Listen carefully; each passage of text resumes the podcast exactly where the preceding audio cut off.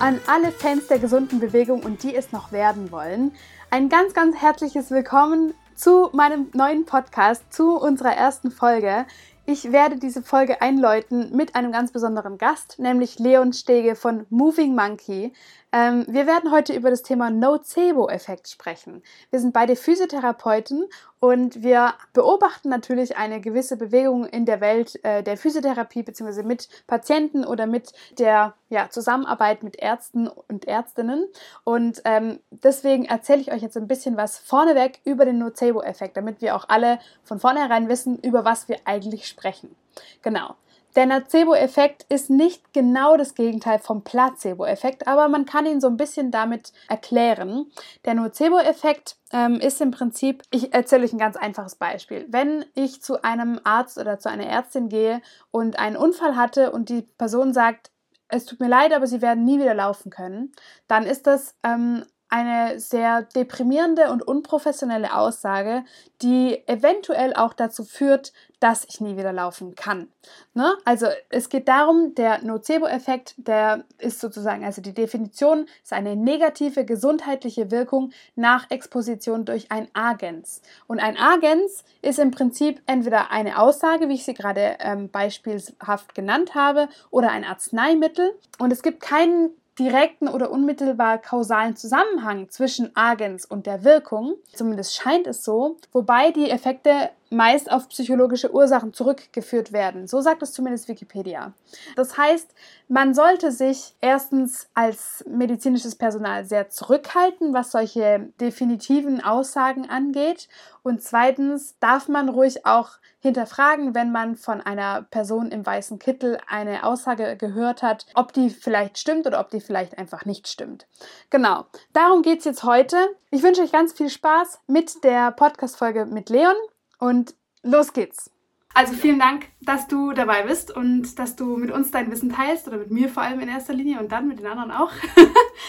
ähm, ja, ich kann mich gut an eine Situation im letzten Jahr erinnern, wo ich bei dir auf einer Fortbildung war. Und ich möchte gerne mit dir das Thema Nocebus besprechen. Ähm, wir hatten da nämlich die Situation, dass eine von den Teilnehmerinnen, ich denke, so viel darf man verraten, ähm, hat ja, ja, ja. gesagt, mein Knie ist kaputt. Und ähm, der Orthopäde hat vor zwölf Jahren schon gesagt, mein Knie ist kaputt, das kann man nicht mehr gebrauchen, so ungefähr. Offensichtlich konnte diese Frau noch gehen und noch einige andere Dinge tun. Und ähm, ich kann mich noch gut erinnern, wie du dann so hilfesuchend in unsere Richtung geschaut hast. Und nicht hilfesuchend, aber wie du auf jeden Fall so in unsere Richtung gelinst hast. Und ähm, ja, in unseren Köpfen geht natürlich dann so eine Litanei los an, boah, warum hat ihr jemand gesagt, dein Knie ist kaputt? Wie würdest du damit umgehen, ähm, also generell, wie stehst du so zum Thema Nocebus und wie würdest du jemandem raten, damit umzugehen, wenn da so eine kleine Gehirnwäsche schon vorgenommen wurde, also eine Nocebo-Dusche schon über die Person drüber geprasselt ist? Ja, ähm, also ich würde sagen, vor allem der Punkt der Kommunikation, den ich dann, ich glaube, dahingehend auch nochmal angesprochen habe, kurz danach, ähm, ist ja in unserer Arbeit eine der wichtigsten Dinge. Ähm, vor allem, weil wir ähm, zwar viele Werkzeuge haben, mit denen wir uns, äh, ja, mit denen wir uns beschäftigen, mit denen wir Menschen besser machen können, ähm, helfen, schmerzfreier zu sein, aber vor allem das Werkzeug hier, ja, der Mund, und äh, die Ohren, ich glaube, das sind die wichtigsten Werkzeuge eines, eines Therapeuten. Gar nicht mal so die Hände oder, oder das, was hier zwischen den Ohren stattfindet. Ähm, weil damit können wir natürlich genauso viel Harm verursachen, genauso viel Schaden anrichten wie gut machen. Ähm, wie gehe ich damit um oder wie stehe ich dazu? Naja, ich denke, da gibt es halt eine, eine Meinung, ähm, die die da heißt, man sollte so wenig wie möglich versuchen, den Nocebus, äh, also Leuten Nocebus irgendwie ähm, auszusprechen oder zu verursachen bei ihnen, dass ähm, man, um es konkreter zu machen, dass man Menschen einfach nicht mit irgendwelchen Aussagen das Gefühl gibt, dass irgendetwas irreparabel ist, dass irgendetwas kaputt ist, dass irgendetwas, ähm, ja, dass ein Bild dazu führt, einen Schmerz eventuell zu intensivieren. Ja, und äh, deswegen mit den Bildern, mit denen man als Therapeuten, als Trainer aber auch, ja, viele Trainer sind da dementsprechend nicht äh, vor, vorgefeit, ähm, dass viele sich dessen bewusster sein sollten, dass das, was sie sagen, extrem sensibel verpackt werden sollte. Was nicht heißt, Menschen mit Watte anzufassen. Ähm, was heißt, dass vor allem, wenn wir uns mit Schmerzen auseinandersetzen, ähm, nicht zu schnell in eine diagnostische Richtung, nicht zu schnell in eine, ähm, vor allem, wie soll ich sagen, nicht zu schnell in eine konkrete Richtung. Bitte? Nicht in so eine endgültige ja, ähm, ja, genau.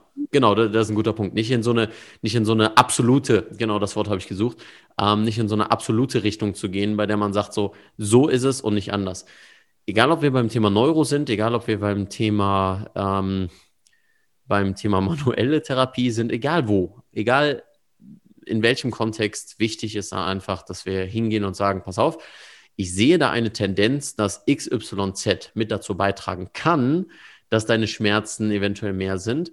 Aber das ist erstens nur eine Hypothese und zweitens nicht, ähm, wie gesagt, nicht absolut, weil auch so viele Kofaktoren dann noch mit äh, eine Rolle spielen können, dass äh, ich mich nicht hinstellen will als der, als der, ähm, als der große, äh, nee, als der alte Mann mit weißem Bart ähm, und sage, ich habe all die Antworten, ja, weil das kann ich in dem Fall ähm, nicht guten Gewissens rüberbringen. Und äh, ich glaube, das ist eigentlich das Wichtigste und das durchaus zu sehr, ich lunse darüber, weil da liegen so ein paar Bücher von äh, der Konkurrenz, ähm, ähm, dass es manche gibt, die in der Hinsicht drauf scheißen einfach, wie sie kommunizieren. Hauptsache, sie können mit guter plakativer Werbung ähm, Menschen dazu bringen, dass sie Geld ausgeben für irgendwelche unsinnigen Therapien.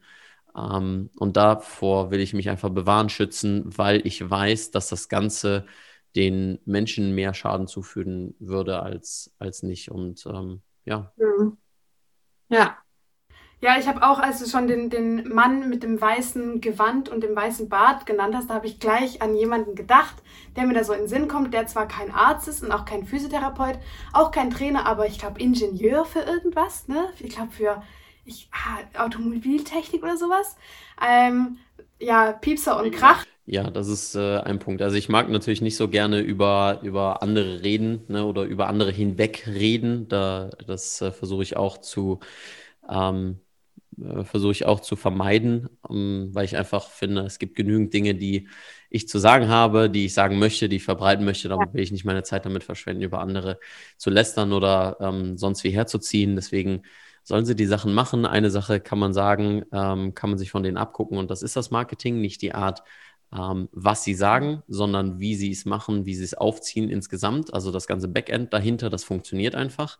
Und als äh, Selbstständiger noch und begeisterter dahingehend Unternehmer werden zu wollen, ähm, finde ich es einfach da extrem interessant zu sehen, äh, wie diese Dinge vielleicht auch im Hintergrund aussehen. Und ich weiß, dass die zum Beispiel ebenfalls das gleiche ähm, Kundenportal nutzen wie ich, also äh, für, für Marketingzwecke und so weiter, weil mir, weil mir jemand das äh, dort da zugeflüstert hat.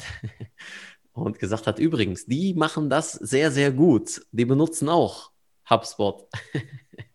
und äh, ja, deswegen, man kann sich da auch immer nur äh, Sachen von abgucken, wenn man weiß, was man sich abgucken kann. Ja, cool. Vielen Dank für den ersten Einblick. Mir ist dann in den ersten zwei Sekunden aufgefallen, dass ich dich gar nicht vorgestellt habe oder dass ich dich gar nicht gefragt habe, ob du dich vorstellen kannst. Aber das passt gut zu meiner nächsten Frage. Ich kann dich einfach jetzt so ein bisschen vorstellen. Also du bist der Leon und du bist äh, als Moving Monkey bekannt oder dein, dein Unternehmen ist Moving Monkey. Und ähm, du arbeitest so wie ich nicht in einer Praxis. Und mich würde natürlich interessieren, warum arbeitest du denn eigentlich nicht in der Praxis? Ähm, weil mich einfach das ganze Setting in der Hinsicht, äh, damit kann ich mich nicht anfreunden einfach, weil äh, ich bin dann immer nur ähm, nach Regeln oder ich muss mich an Regeln halten, die ich nicht für ähm, tauglich sehe, ähm, bei denen ich nicht sehe, dass ich da vernünftig Menschen helfen kann. Und äh, da das einfach ein Prozess ist, den Menschen durchlaufen, ähm, wenn sie an ihren Schmerzen arbeiten oder wenn sie einfach an ihrem Körper arbeiten, jetzt mal ganz von Schmerzen abgesehen, ähm, Beweglichkeit, Kraft oder sonst was, das ist einfach ein Prozess über Zeit, der dann ebenso auch betreut werden sollte. Und ähm, diesen Rahmen, den gibt es in so einer Praxis einfach nicht. Ja, also egal, ob es jetzt 15 Minuten sind, 45 Minuten, ja, 45 Minuten gibt es ja nur bei Privatpatienten oder manuelle Lymphdrainage. genau deswegen ähm, möchte ich da mir Zeit lassen, mich mit dem Menschen auseinanderzusetzen, weil es da einfach so viele Kofaktoren gibt, die ja damit zu tun haben. Und ich möchte meinen besten Job tun, den ich auch nur dann tun kann, wenn ich genügend Informationen habe. Und das dauert halt einfach.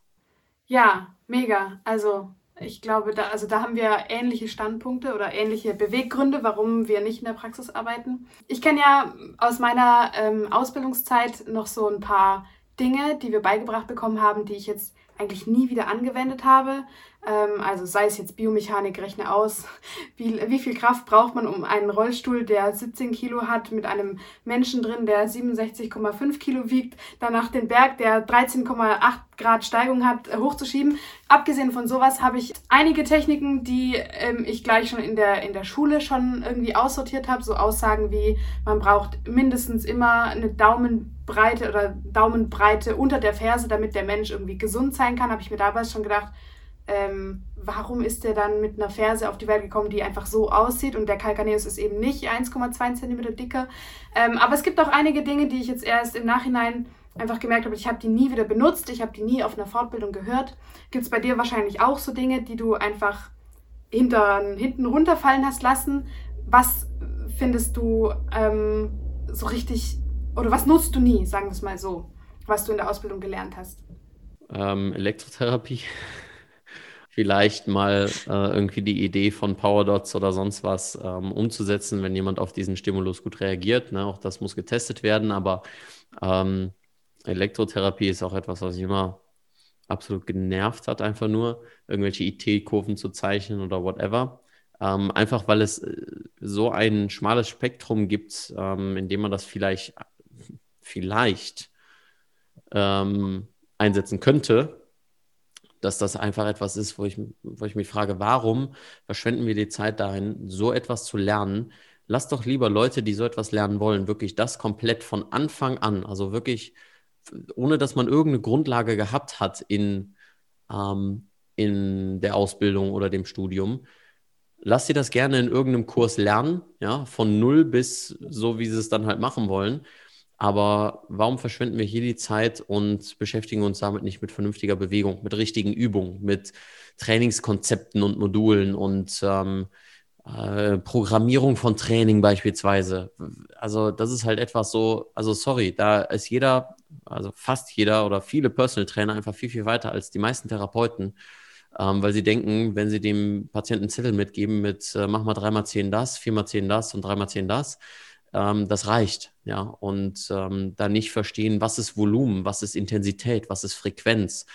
Ähm, dann werden zwar so Sachen wie Superkompensation und so weiter angerissen, aber das ist ähnlich wie Ernährung in, wenn du Medizin studierst, weißt du, das sind äh, paar wenige Vorlesungen, mit denen du das Thema gerade mal anreißt, aber kein Verständnis dafür entwickelst. Und was ist noch ja. etwas?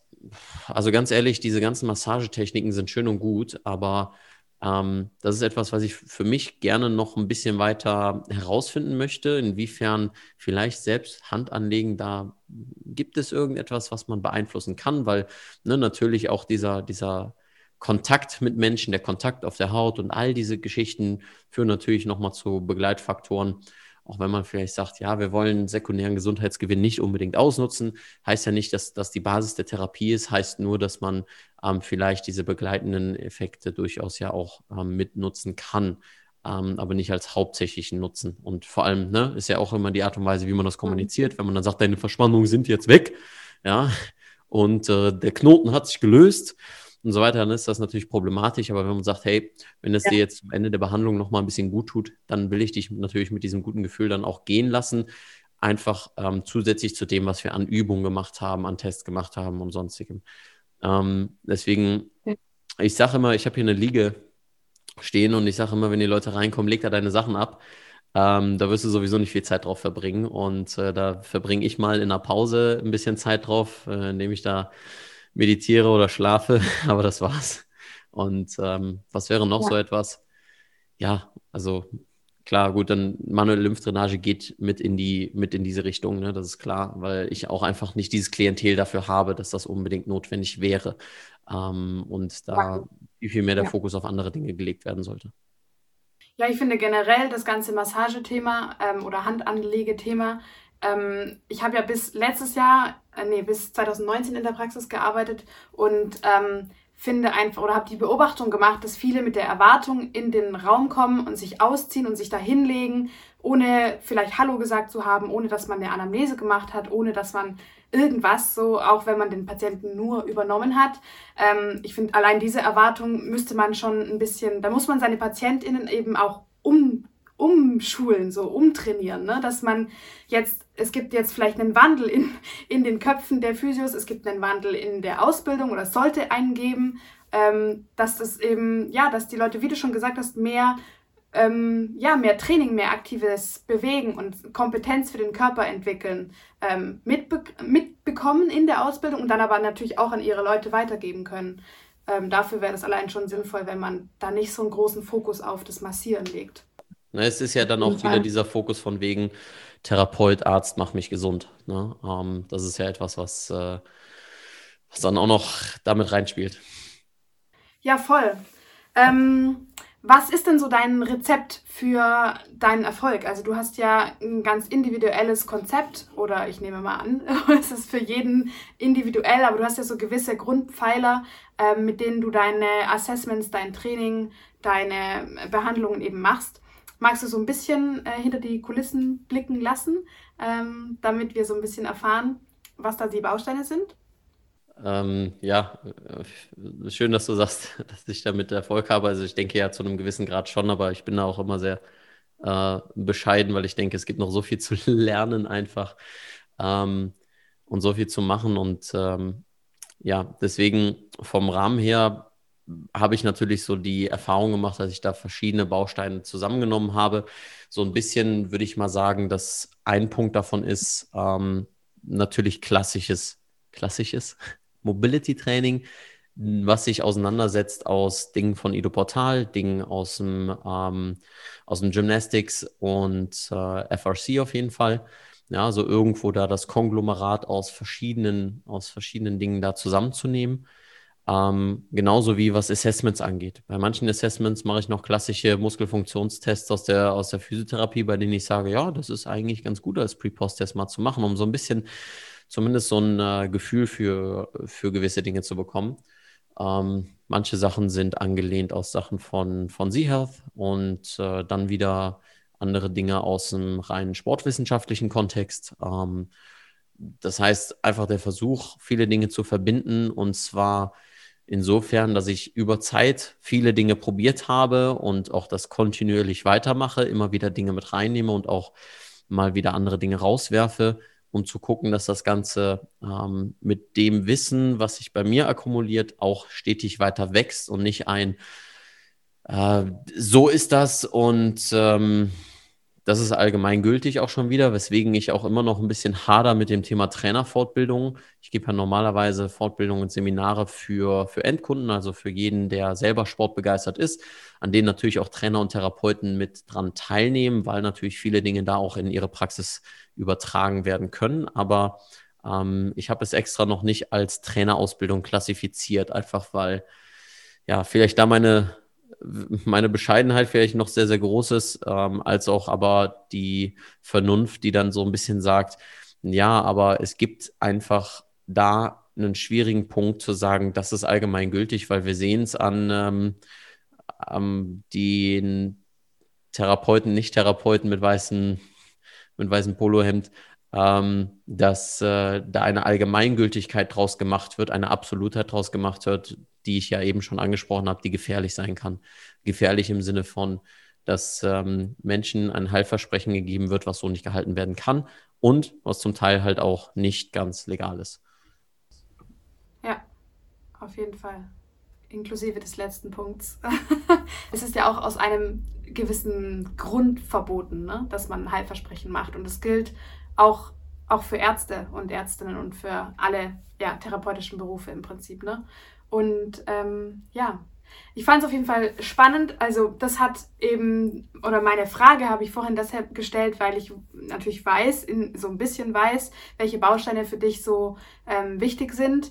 Und deswegen finde ich es auch so schade, dass wir so wenig in der Ausbildung darüber lernen ähm, und eben quasi nur MFT oder also Muskelfunktionstest am Ende noch nutzen, so ungefähr. Ne?